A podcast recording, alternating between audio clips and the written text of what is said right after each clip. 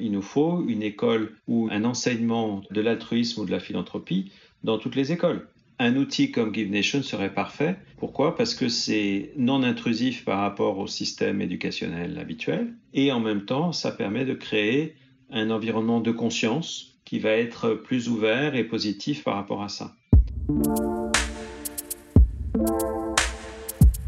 Tu es le nouveau Rockefeller, un philanthrope.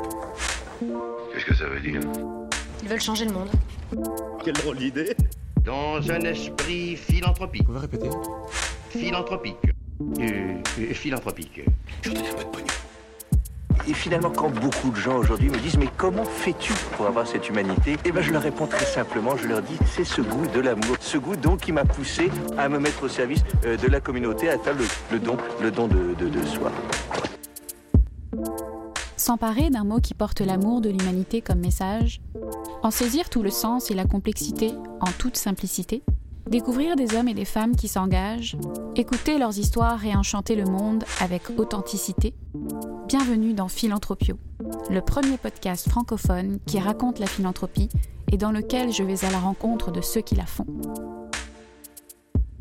Bonjour à tous. Avant de vous introduire l'épisode, j'aimerais remercier chaleureusement Annabelle, créatrice de contenu pour la fondation Berthiaume du Tremblay, qui m'a récemment fait savoir dans un joli message qu'elle dévorait littéralement ce podcast et que Philanthropio était juste ce dont elle avait besoin pour mieux cerner les enjeux et innovations du milieu philanthropique. Annabelle, tu ne pouvais pas me rendre plus heureuse.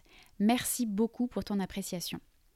Place maintenant au quatrième épisode de la saison dans lequel vous allez découvrir une nouvelle application de la technologie de la blockchain et des crypto-monnaies avec le projet Give Nation. Pour en parler, j'ai le plaisir de recevoir son fondateur, Arnaud Saint-Paul, un technophile dans l'âme qui s'est donné pour objectif de vie d'aider l'humanité à devenir plus positive en faisant de la philanthropie la valeur par défaut de la société. Comment? En inculquant une culture altruiste dès le plus jeune âge. Et si apprendre à dépenser était intimement lié à l'acte de générosité? C'est ce que nous allons voir aujourd'hui. Comme d'habitude, des contenus bonus vous attendent dans l'infolettre qui accompagne cet épisode. Pour y accéder, abonnez-vous au www.philanthropio.com. Sans plus attendre, je vous laisse avec mon invité et vous souhaite une bonne écoute. Arnaud Saint-Paul, bonjour. Enchanté. Merci d'avoir accepté mon invitation à parler de, de, philanthropie. Je vais vous présenter rapidement à nos auditeurs. Vous êtes un entrepreneur social et grand technophile, expert de la blockchain et de l'impact social. Vous êtes euh, d'ailleurs régulièrement invité à des conférences euh, sur ces sujets à l'international. Vous avez cofondé Heal Through Words, une plateforme qui a pour mission de renforcer les capacités des leaders et entrepreneurs à travers l'enseignement de la pleine conscience. Vous êtes également le directeur de la stratégie de Conscious Capitalism, un, une organisation qui fédère une communauté mondiale euh, de chefs d'entreprise soucieux d'élever l'humanité à travers les affaires.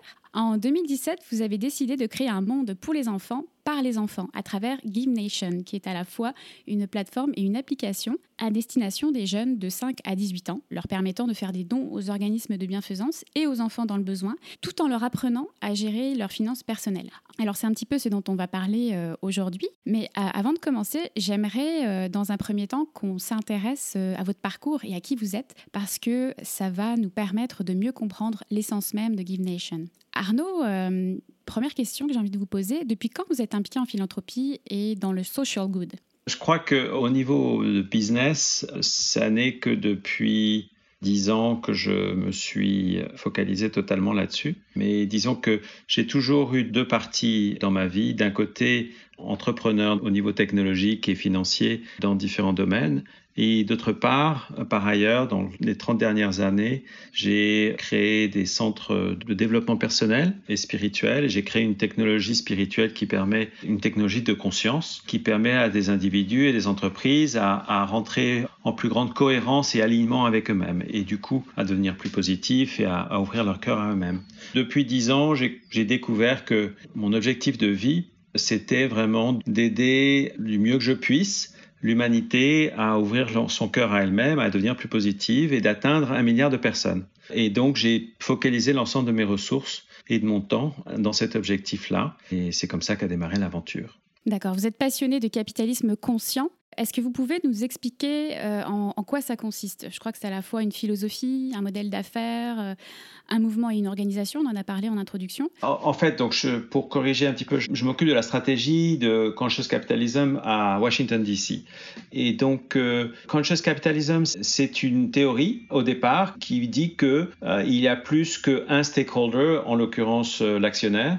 Il y a les employés, il y a les fournisseurs. Enfin, donc on a une approche plus holistique qu'on appelle le business ou le commerce. En s'occupant de chacun de ces stakeholders, on a enfin l'opportunité de créer quelque chose qui, où tout le monde gagne et pas seulement l'actionnaire pour sortir d'un mode linéaire de pensée dans le domaine du capitalisme et avoir plus euh, une approche, encore une fois, holistique ou parallèle, qui prend en compte plus d'informations et en même temps, justement, pour avoir un impact positif sur la communauté, en passant notamment par les Sustainable Development Goals des Nations Unies.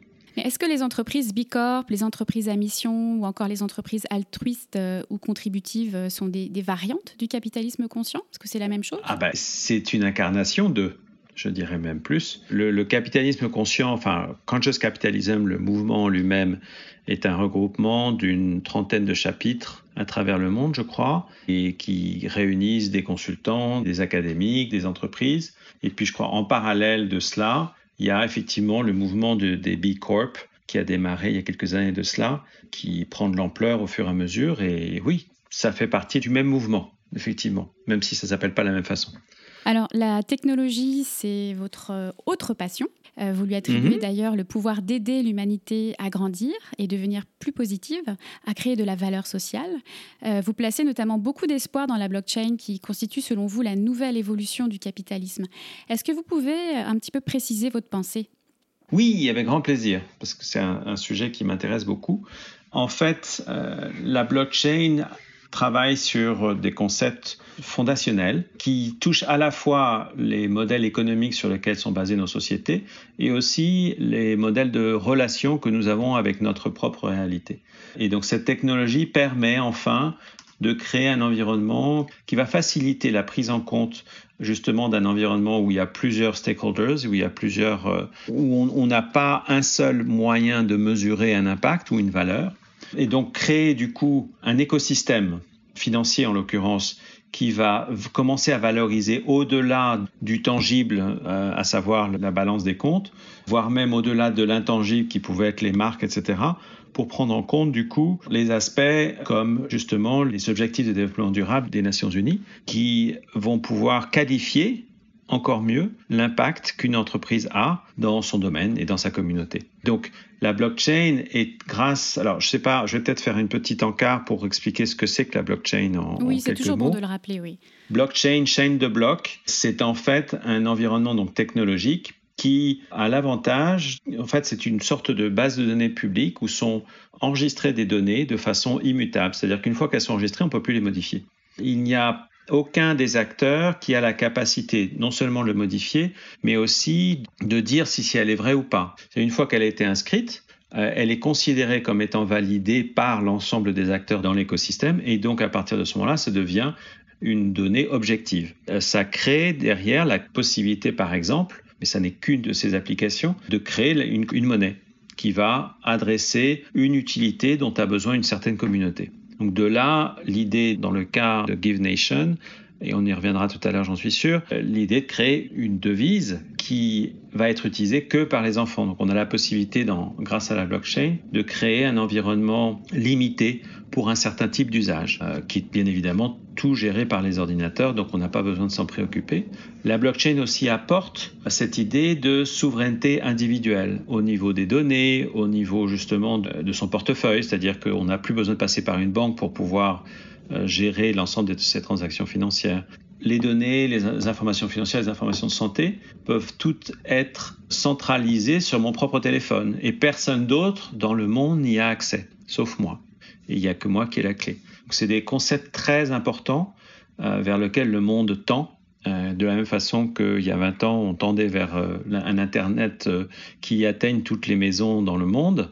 Ben là, c'est la même chose. C'est le début de cette ère-là où chacun de nous auront la capacité de gérer l'ensemble de nos transactions avec l'ensemble du monde, de gérer notre propre profil et aussi de pouvoir mesurer nous-mêmes, c'est-à-dire ne plus être euh, sous l'égide du regard des autres. Donc c'est l'autodétermination euh, de l'individu, ce qui est justement un des éléments importants euh, dans le domaine de la conscience, qui est d'apprendre à, devenir le maître de soi-même. Donc la boucle est bouclée grâce à cette technologie. La raison pour laquelle je trouve ça passionnant, c'est parce que justement, grâce à la blockchain et, et donc le domaine des cryptocurrencies, on peut redéfinir l'ensemble des règles qui vont être utilisées par une communauté aussi bien au niveau de la gouvernance de cette communauté que des propriétés spécifiques que la monnaie en question va avoir. Alors par exemple, pour prendre l'exemple de Give Nation, on crée une nation dont la monnaie est totalement dirigée vers l'idée d'altruisme. Et donc tout va être construit, l'ensemble du système et de l'écosystème qui, qui est créé est dirigé vers cette idée-là. Idée-là. Pour donc, par exemple, si un enfant donne à une association de l'argent, en l'occurrence de son argent de poche, automatiquement il va recevoir des points reliés à l'objectif de développement durable sur lequel il a fait un impact grâce à sa donation. Ces mêmes points vont lui donner accès à d'autres services ou cadeaux euh, qui vont lui être fournis soit par Give Nation, soit par d'autres partenaires qui veulent, qui ont un intérêt spécifique à, à promouvoir, par exemple, l'objectif de développement durable sur la pauvreté, une fondation, par exemple, qui voudrait promouvoir ça. Et donc, euh, l'enfant va avoir accès à d'autres cadeaux et la fondation va être contente parce qu'elle a eu un impact et peut-être qu'il y aura une, une marque qui voudra s'y associer, etc., etc., etc. Donc, on crée une nouvelle chaîne de valeur qui n'est plus basée sur la rareté et the greed, euh, j'ai oublié le terme en français. Bah, en fait, qui n'est plus linéaire finalement. Voilà, exactement. Exactement, ce n'est plus linéaire. Et donc, tout d'un coup, l'idée de philanthropie prend une autre dimension. Ça devient la valeur par défaut de la société. On va revenir un petit peu plus en détail hein, dans, le projet Give Nation mhm. euh, dans, une deuxième partie.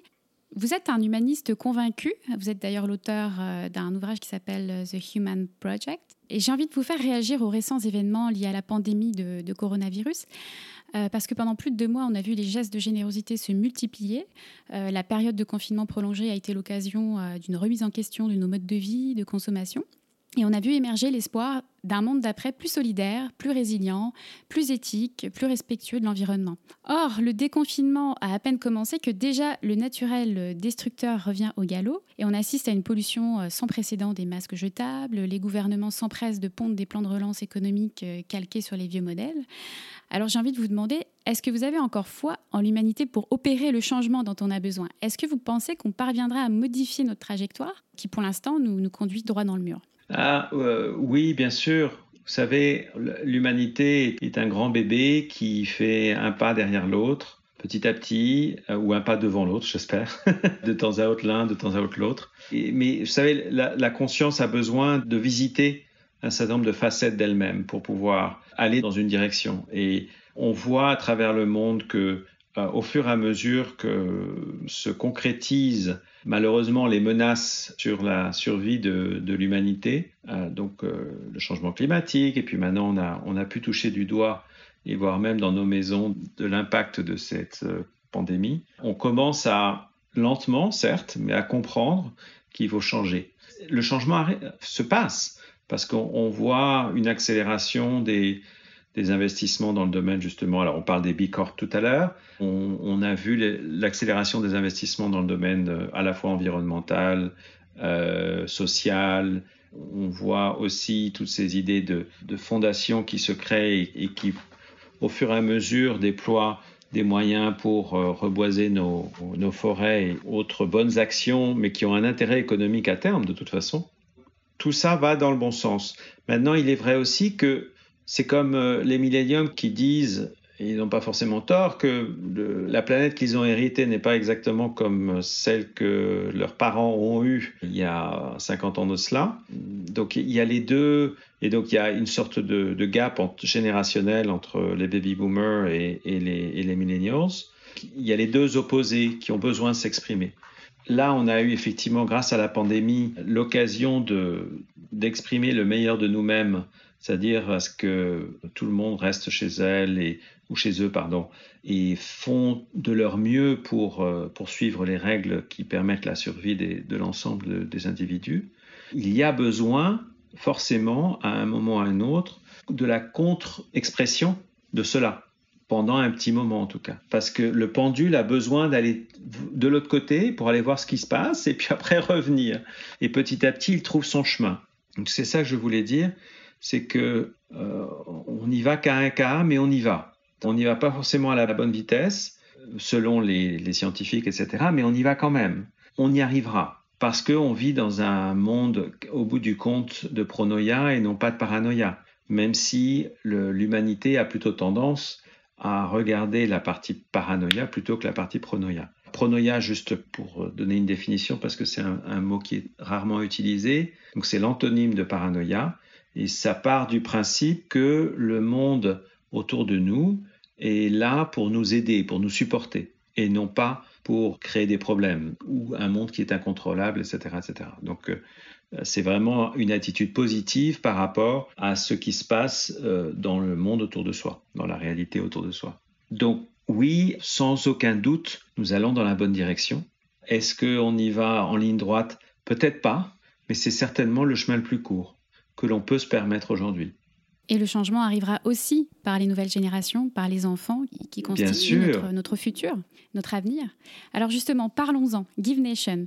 Vous nous en avez un petit peu euh, expliqué le fonctionnement euh, tout à l'heure, mais on va euh, creuser un petit peu plus. admettons que je suis un enfant de 5 ans. J'arrive sur votre plateforme. Qu'est-ce que je vais y trouver? Qu'est-ce que je vais apprendre? Et de quelle manière? Alors vous allez télécharger une app, ou plutôt votre parent va le faire probablement, et cette, cette application est un porte-monnaie qui a une forme, c'est en fait un pommier euh, qui a cinq racines. Euh, c'est épargner, investir, éducation, jouer et donner. Et donc, en fonction de l'usage que vous allez faire de cet argent que vous avez, que votre parent vous a donné en argent de poche, par exemple, eh, eh bien, votre pommier va grandir. Donc on a une, incitation naturelle à non seulement bien gérer son argent, mais aussi à en partager une partie. Et donc, qu'est-ce que je vais pouvoir faire à partir de ce porte-monnaie?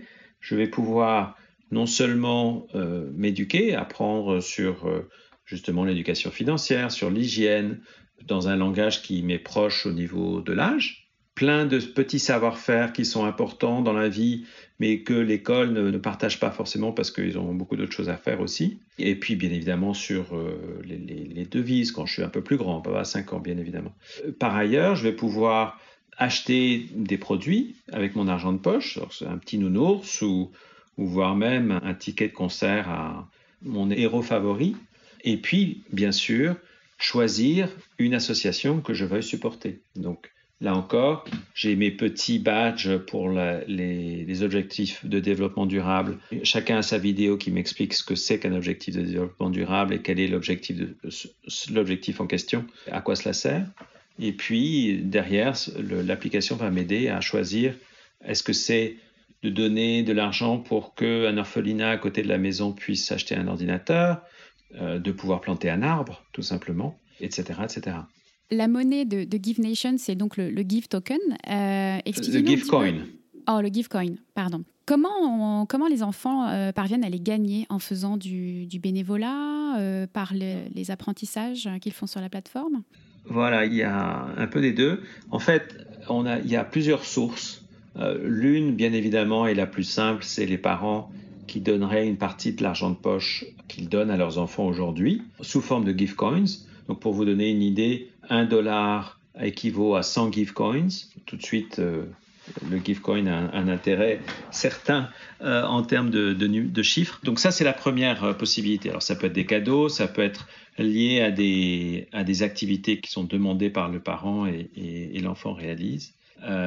Ça peut être aussi s'il a des bonnes notes, etc. À terme, pour l'instant, on l'a pas encore mis en place. Donc ça, c'est la première source. La deuxième source, effectivement, c'est euh, la possibilité à un enfant de, s'éduquer sur des thèmes spécifiques. Alors, encore une fois, ça peut être l'hygiène, ça peut être l'éducation financière ou d'autres.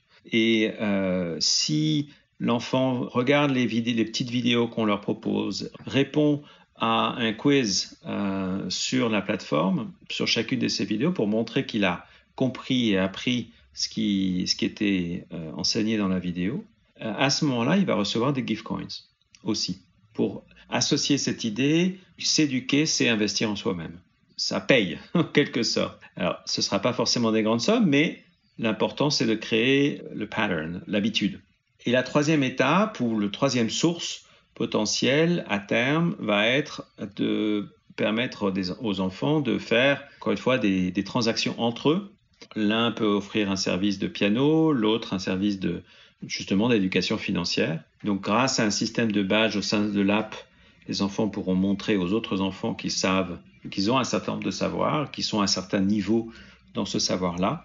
Et donc, du coup, il peut se créer une économie autour de ça aussi. Donc, ce sera les manières pour les enfants de commencer à pratiquer. Après, à partir d'un certain âge, à partir de 12 ans, on travaille avec euh, Ashoka pour monter des initiatives où, les enfants peuvent créer leur propre entreprise au sein de la de l'économie Givecoin, voire même les enfants qui font la programmation peuvent créer leurs propres apps et les commercialiser au sein de l'économie Givecoin, mais bien évidemment pour des sommes largement inférieures à ce qui se pratique dans le monde adulte. Créer cette idée de euh, je me prends en charge, je continue à rester enfant, bien évidemment, ça, ça ne change rien, et euh, si j'ai envie, bah, je me mets à aider les autres, à m'aider moi-même et au passage à avoir un impact sur ma communauté. La plateforme permet aussi euh, le développement des, des soft skills. Euh, vous l'avez un petit peu euh, effleuré tout à l'heure, mais notamment à travers des classes de compassion. Donc l'idée, c'est vraiment d'inculquer Oui. l'altruisme, l'empathie. Tout à fait. Oui, alors on, on développe, on a développé, là on, on lance en ce moment une classe, une classe à distance via Zoom en l'occurrence, où on réunit des enfants pour leur apprendre ce que c'est que la compassion, mais aussi surtout à choisir leur association, à la supporter, en l'occurrence financièrement, apprendre ce que c'est que les objectifs de développement durable, à apprendre à épargner. Et donc au cours de ces 12 sessions, ils apprennent tout ça et au fur et à mesure, ils commencent à apprendre à utiliser l'app. Donc ça, on va déployer ça dans les écoles à partir de septembre, comme une offre gratuite pour les écoles, pour que euh, commence à, se diffuser cette idée de compassion, d'altruisme et d'empathie, comme vous le disiez tout à l'heure. Alors, il existe déjà des, des jeux éducatifs euh, interactifs pour apprendre des notions d'argent aux enfants, tout en s'amusant. Mais ces notions portent surtout sur les finances personnelles, l'épargne. Avec votre projet, vous allez au-delà de la littératie financière, puisque vous introduisez la notion de don. À travers ce projet, est-ce que vous cherchiez à, à poser les bases pour que les jeunes réfléchissent à leur propre rapport à l'argent? Alors, on va plus loin que ça encore. C'est-à-dire que euh, ce que l'on met en place, c'est un outil qui va permettre à l'enfant de partir sur des bases saines de lien avec l'argent. C'est-à-dire que malheureusement, aujourd'hui, si on regarde euh, comment l'humanité fonctionne dans sa relation avec l'argent, on peut dire facilement que 95%, voire même plus, euh, de la population a une relation difficile puisque on sait que bon, il y a grosso modo 4-5% de l'ensemble de la population qui est aisée et le reste euh, ne l'est pas. En aidant l'enfant à utiliser un outil qui est totalement biaisé au sens où l'outil en question est focalisé sur la, croissance et sur l'altruisme et sur l'empathie, la compassion, etc., et va pouvoir complètement euh, partir sur des bases saines vis-à-vis -vis de son lien avec l'argent. On a déjà vu dans des études qui ont été faites préalablement à, à la, la, naissance de Give Nation que, donc c'était en, en, Israël, que les enfants, grâce à l'usage d'une économie donc parallèle, en l'occurrence une devise différente, oui, il y a cette volonté de dépasser un peu ce qu'on appelle les déterminismes sociaux euh, et de s'en sortir, quoi, tout simplement. Les enfants arrivaient à, à devenir prospères quand leur environnement familial ne l'était pas. Et ça, c'est très important. Et euh, donc, euh, oui, bien évidemment, c'est ce qu'on fait. J'avais envie de vous faire réagir à une citation de Pascal Bruckner euh, qui a publié un essai en 2016 qui s'intitule La sagesse de l'argent et dans lequel il déclare L'argent est une promesse qui cherche une sagesse. L'expression doit s'entendre au double sens. Il est sage d'avoir de l'argent, il est sage de s'interroger sur lui, il rend tout homme philosophe malgré lui. Bien penser, c'est aussi apprendre à bien dépenser pour soi et pour autrui. Est-ce que vous êtes d'accord avec cette idée? Bien sûr, je suis d'accord. Euh, c'est pour ça que j'ai qu'on a choisi à la fois l'altruisme et aussi l'éducation financière comme étant les deux piliers de Give Nation. L'un ne va pas sans l'autre parce que effectivement je peux tout donner et tout mon argent sans aucun problème et il y en aura certainement des enfants qui feront ça. Mais au bout du compte, l'idée c'est d'avoir, euh, enfin si on regarde ça sur le long terme, Ça n'est en m'occupant de moi que je peux m'occuper des autres. Je ne suis pas pris en compte, à ce moment-là, il y a peu de chances que ça va durer longtemps, le fait de m'occuper des autres. Je ne sais plus qui a dit que l'argent était un, révélateur de l'âme humaine, mais euh, je pense que c'est un petit peu euh, euh, ce qui se cache derrière cette citation. certains ont la passion de l'argent et certains utilisent l'argent pour assouvir leur passion. Enfin, c'est un petit peu je complètement l'idée qu'il y a derrière. Et on l'a vu aussi dans le monde justement de, des cryptocurrencies dans les deux dernières années qui viennent. On l'a vu dans les 70 années qui sont passées et les résultats dans lesquels on est aujourd'hui en termes de, planète. la relation avec l'argent était telle euh, jusqu'à maintenant le ton principal qui est lié à l'argent aujourd'hui est cette notion de survie et de concurrence et, et, de, et de rareté, alors que l'argent en tant que tel a une capacité, euh, et peut-être émis de façon infinie, le problème n'est pas là, mais si on change, ça n'est qu'en changeant nos, notre relation avec nous-mêmes et avec l'argent qu'on va être capable ben, de, vivre effectivement sur cette planète. Et c'est ça le grand défi. On a, on a beaucoup de chemin à faire, mais on va dans la bonne direction.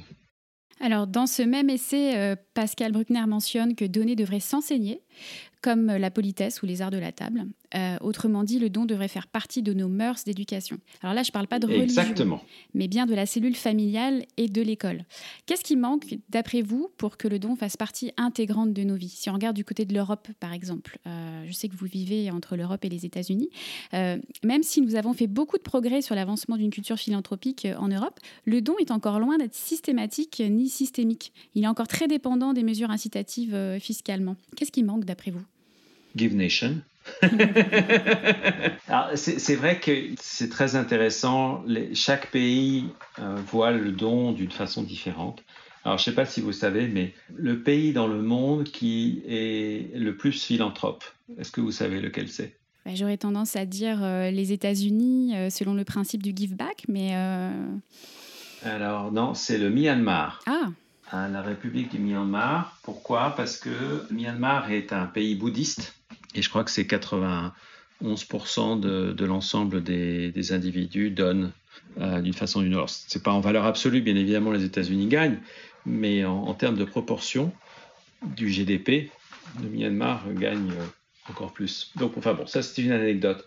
Ce à quoi je voulais en venir, c'est que l'espace religieux, la, conscience de soi-même d'une société, que ce soit la France, l'Angleterre, l'Espagne, etc., va avoir un impact très important sur la relation avec l'argent.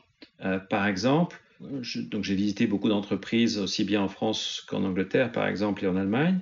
Quand on s'adresse à les employés pour qu'ils donnent, aux États-Unis ça a marché très bien, en Angleterre un peu moins bien, mais ça marche quand même pas trop mal. En France, pas du tout. Ça arrive petit à petit. En tout cas, cette, cette idée de d'éduquer à la philanthropie, c'est en train d'émerger. D'ailleurs, il y a eu le, rapport euh, des députés Sarah El Haïri et Naïma Mouchou, euh, La philanthropie à la française, euh, qui, vient de sortir et qui consacre tout un axe à l'éducation et à la valorisation de la philanthropie auprès des jeunes. Donc, c'est en train un petit peu de, c'est en train de se structurer. Et ce que j'allais dire, c'est que ça ne veut pas dire que les Français ne donnent pas. La France est un grand pays philanthrope et aide énormément de pays, sans aucun doute et on a Médecins du Monde, etc. etc. Mais le, français, donc dans un cadre là d'employé, va plus donner des objets que donner de l'argent, plus donner de son temps que donner de l'argent. Bon, très bien, c'est une façon de faire les choses et c'est très bien. Il est vrai que il faut, l'OCDE a démontré qu'il fallait de l'éducation financière dans tous les pays, parce que tous les pays ont, ont, un problème de ce point de vue-là.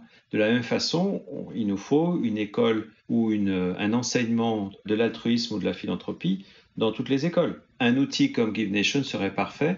Pourquoi? Parce que c'est non intrusif par rapport au système éducationnel habituel et en même temps, ça permet de créer un environnement de conscience qui va être plus ouvert et positif par rapport à ça.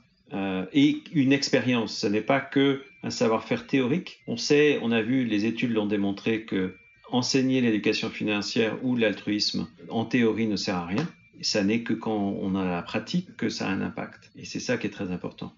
Disons qu'un projet comme Give Nation ou d'autres initiatives euh, qui ont à cœur de transmettre euh, les valeurs d'altruisme et de générosité vont au-delà de la transmission euh, de valeurs philanthropiques. Ce que je veux dire, c'est que La transmission de valeurs philanthropiques est longtemps restée une affaire de classe sociale et avec des projets comme Give Nation ou d'autres initiatives euh, implantées dans les écoles pour transmettre ces valeurs d'altruisme et de, générosité, ça permet d'aller au-delà de ça. Je viens juste de, me souvenir euh, qu'on a fait un des premiers tests au Kosovo il y a deux ans maintenant. Un an, pardon. Donc c'était un panel de, 800 enfants et on a vu que entre 40 et 50% des enfants donnaient aux associations. Ils voulaient supporter leur communauté.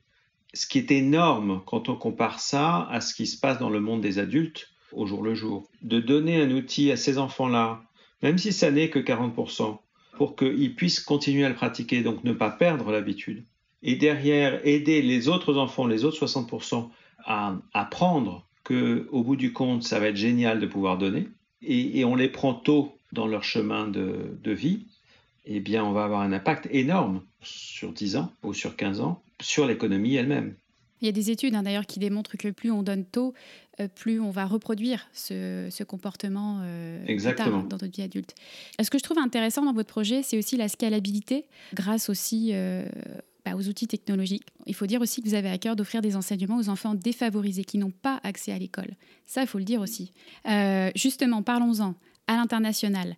Vous avez développé des partenariats avec d'autres pays comme le Kosovo, mhm. on vient de le dire, mais aussi l'Israël, la Chine, euh, le Royaume-Uni, la Belgique, euh, Malte et bien sûr les USA. Est-ce que vous pouvez euh, nous parler un petit peu de ces partenariats que vous avez menés avec ces différents pays? Oui, c'est graduel. Donc, le projet Give Nation Initiative est un projet communautaire. Donc, c'est la communauté qui nous donne le là, on va dire, et où est-ce qu'on doit se développer.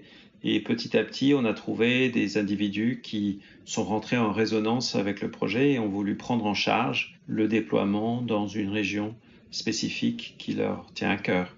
Après, en fonction des pays, il y a des contacts qui ont été pris à, différents niveaux. Euh, j'ai eu la chance de pouvoir rencontrer le Premier ministre du Kosovo, euh, de rencontrer des dignitaires en Angleterre. Mais par exemple, en Belgique, j'ai pour l'instant, j'ai rencontré des maires qui sont super euh, enthousiastes. Et puis, petit à petit, on, fait notre chemin. Ce que l'on veut faire, c'est que dans chaque pays, on crée un, tissu. À la fois, quand on rentre dans un pays, on veut non seulement travailler avec les enfants et les écoles et les parents, mais aussi prendre dans notre chemin les entreprises, les fondations et les gouvernements pour qu'on aille tous dans la même direction, direction de philanthropie. C'est-à-dire que on utilise ou on propose aux enfants de nous montrer le chemin pour le pays et de dire voilà, c'est cette association-là, cette association-là qu'on veut supporter. Et après, on propose aux entreprises, aux parents et, aux fondations de matcher les dons que font les enfants euh, pour donner un impact encore plus important dans cette direction-là. Vous implantez un véritable écosystème en fait. Tout à fait. On utilise des outils qui vont nous permettre d'accéder en masse non seulement aux enfants et à leurs parents, mais derrière à, communiquer autour de ces idées de philanthropie. Là, on vient de, mettre en place une équipe qui va s'occuper de monter des concerts en ligne avec des grandes célébrités, mais c'est des concerts pour euh, charity. Donc, c'est des, concerts qui vont financer des donations qui vont derrière être débloquées par les enfants. Et en même temps, communiquer cette idée aux parents et à tous les gens qui sont dans ces concerts, euh, cette idée de philanthropie, d'altruisme en fait, on, aide le monde adulte à faire du chemin dans cette direction-là aussi, en passant. Et je crois que vous avez développé aussi un partenariat avec l'UNICEF. Euh, oui, alors UNICEF, euh, la première étape de notre partenariat, en fait, ils ont des points qui leur permettent d'acheter des produits pour les bébés, pour les nourrir. Sur notre plateforme, les enfants peuvent acheter ces points et avec leurs gift coins. Et donc, euh, de cette façon-là, directement, ils peuvent aider les, des bébés en Afrique, en l'occurrence, à avoir de, leur de la nourriture. Donc ça, c'est la première étape. Est-ce qu'il y a d'autres partenariats dont vous aimeriez nous parler qui sont en cours de ah, développement? En cours de développement, il y en a plusieurs, oui, mais pour l'instant, c'est encore un peu tôt de vous en parler. Top secret. Euh, top secret, oui, c'est ça, exactement. il y a ces idées de concerts là qui sont très intéressantes, qui sont en train de se mettre en place à très court terme. Et donc là, ça va être euh, des concerts de plusieurs centaines de milliers de personnes en ligne. Et puis, euh, on a un partenariat avec euh, un navigateur Internet qui s'appelle Brave, qui est un concurrent de Chrome et de Safari que vous connaissez tous, brave.com je crois. Et donc, euh, ils ont 2 millions d'utilisateurs aujourd'hui et ils promeuvent GiveNation à leurs membres donc euh, à la fois pour s'inscrire dans nos classes et puis pour faire des donations à notre euh, fondation. Et donc ça, c'est des choses qu'on veut faire, qu'on veut multiplier partout. On veut vraiment voir quelles sont les sociétés et les individus qui veulent contribuer à la création de cette vision qui est pour tout le monde. D'accord. Donc ça, c'est un petit peu les prochaines étapes. euh, Tout à fait. J'aimerais quand même qu'on parle euh, aussi du bilan que vous faites après euh, trois ans euh, d'opération. Comment les enfants, les parents, les écoles ont accueilli le projet? Que- Quels sont les effets secondaires de ce projet?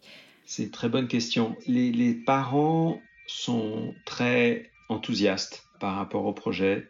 À chaque fois qu'on parle dans une école, voire même des associations d'enseignants, ils sont tous emballés par, par l'idée et par cette idée non seulement communiquer cette notion d'altruisme à leurs enfants, mais aussi le fait de pouvoir leur donner des bases pragmatiques qui vont les aider dans leur vie tous les jours, à savoir donc l'éducation financière soutenable. C'est-à-dire que on parle toujours de l'éducation financière d'un point de vue des euh, objectifs de développement durable, etc. Parce que ça va être quand même notre futur pour les 30 ou 40 années qui viennent. Et donc après, ça peut ouvrir quand les enfants sont un peu plus âgés à ces idées d'économie circulaire, etc. Donc les enfants aussi adorent l'idée. Dans les, premiers tests qu'on avait faits, euh, 91% des enfants qui voulaient partager ça avec, euh, avec leurs copains. Donc ça, c'est super. On est en train de mettre à jour aujourd'hui la partie interface utilisateur pour que ce soit un peu plus, non seulement que ce soit versatile en termes d'âge, c'est-à-dire qu'un un enfant de 5-6 ans va pas avoir les mêmes attentes qu'un enfant de 12 ans Bien sûr. en termes d'interface utilisateur, et puis aussi que ce soit un peu plus in. Donc avec ces concerts, etc., ça va commencer à avoir un intérêt direct que l'enfant va percevoir, d'épargner pour pouvoir participer au concert, ou voire même justement pendant le concert, on va leur, leur parler d'altruisme. On crée des, des cercles vertueux qui nous permettent de, de créer de l'engagement avec les enfants. Là, jusqu'à présent, vous avez réussi à toucher combien d'enfants et combien vous espérez toucher d'enfants euh, dans les prochaines années? On était parti en février pour faire un, un, lancement avec 20 000 enfants à Barcelone et malheureusement Covid est arrivé Ouais. et donc nous a remis un tout petit peu d'équerre. Euh, et donc euh, on a redémarré justement ces classes de compassion, enfin on les a créées, pardon, on les a mis en place. Et pour l'instant, on a, été en contact déjà avec euh, à peu près 5000 enfants. On, est en train de mettre en place les outils pour qu'à partir de, septembre de cette année, on puisse euh, atteindre quelques dizaines de milliers d'enfants pour démarrer le, système. Et on va se focaliser pour le moment sur les États-Unis euh, parce qu'il y a beaucoup de communautés désavantagées aux États-Unis, notamment les, tribus indiennes qui ont un énorme besoin d'éducation financière. Et puis après, euh, nous déployer au fur et à mesure. Alors on va passer euh, à, aux questions de clôture. J'avais envie de vous demander s'il y avait un enfant euh, qui soit acteur de changement ou philanthrope qui euh, vous avait marqué. Oui, oui, oui, oui. Et on l'a rencontré récemment, absolument génial. Un enfant qui a, il y a deux mois, a donné 480 000 dollars à une association Covid en Inde. Comment il a fait? Alors, il les a pas hérités. il n'en a pas hérité. C'est lui qui les a fait, ces 480 000 dollars. En fait, il a vendu via Internet 102 trophées qu'il avait gagnés. Et comment les a-t-il gagnés? En fait, il est trois fois champion du monde de golf. Et il a 15 ans.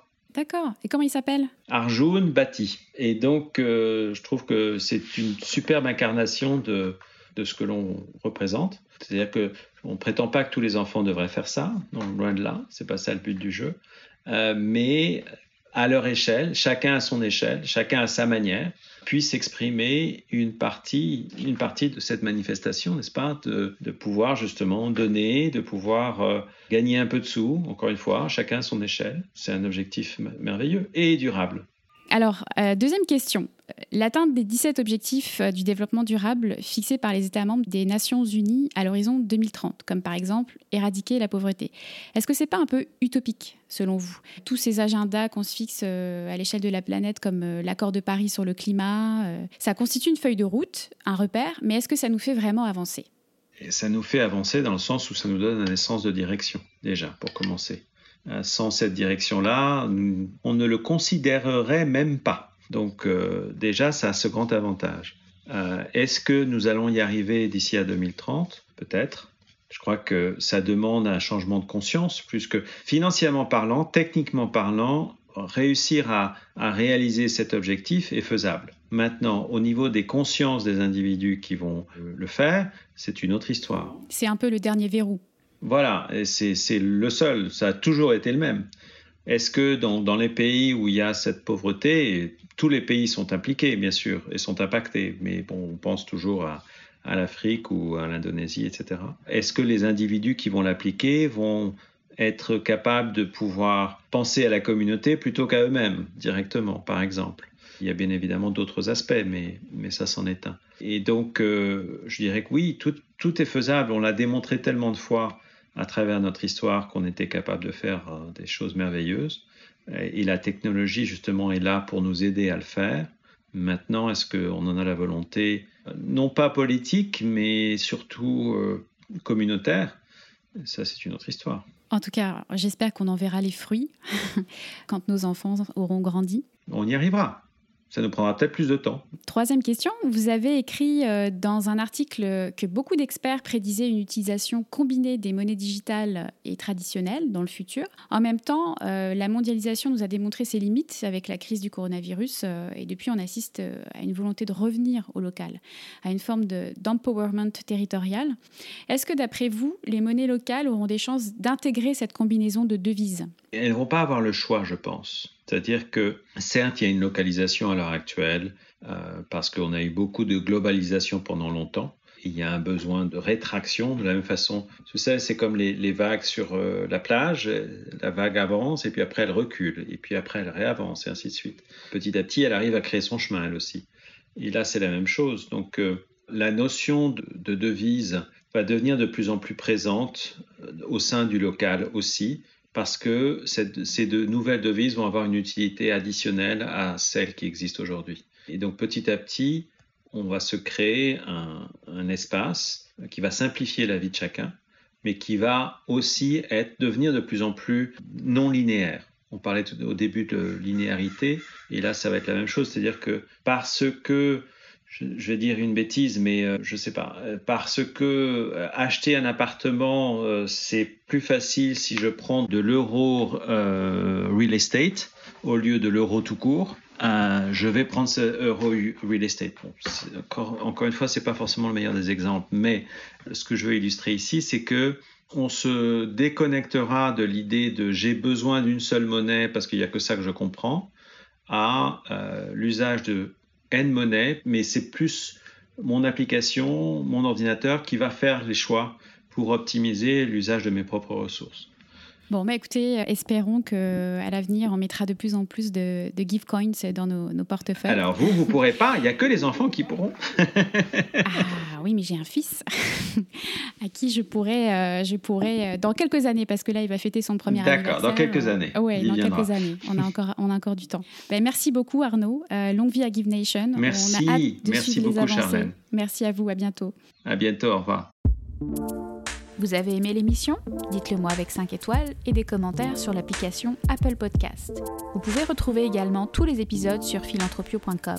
Si vous souhaitez réagir, écrivez-moi à charlène at philanthropio.com. Merci beaucoup d'avoir écouté Philanthropio. À bientôt pour dérouler le fil de nouveaux récits.